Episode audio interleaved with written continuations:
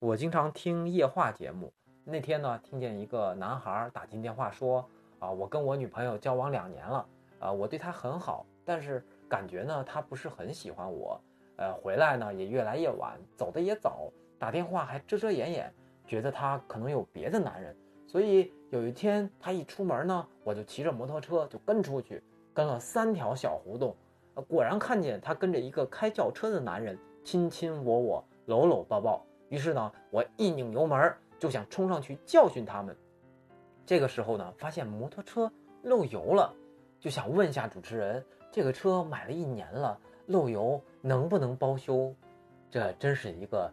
奇葩的问题。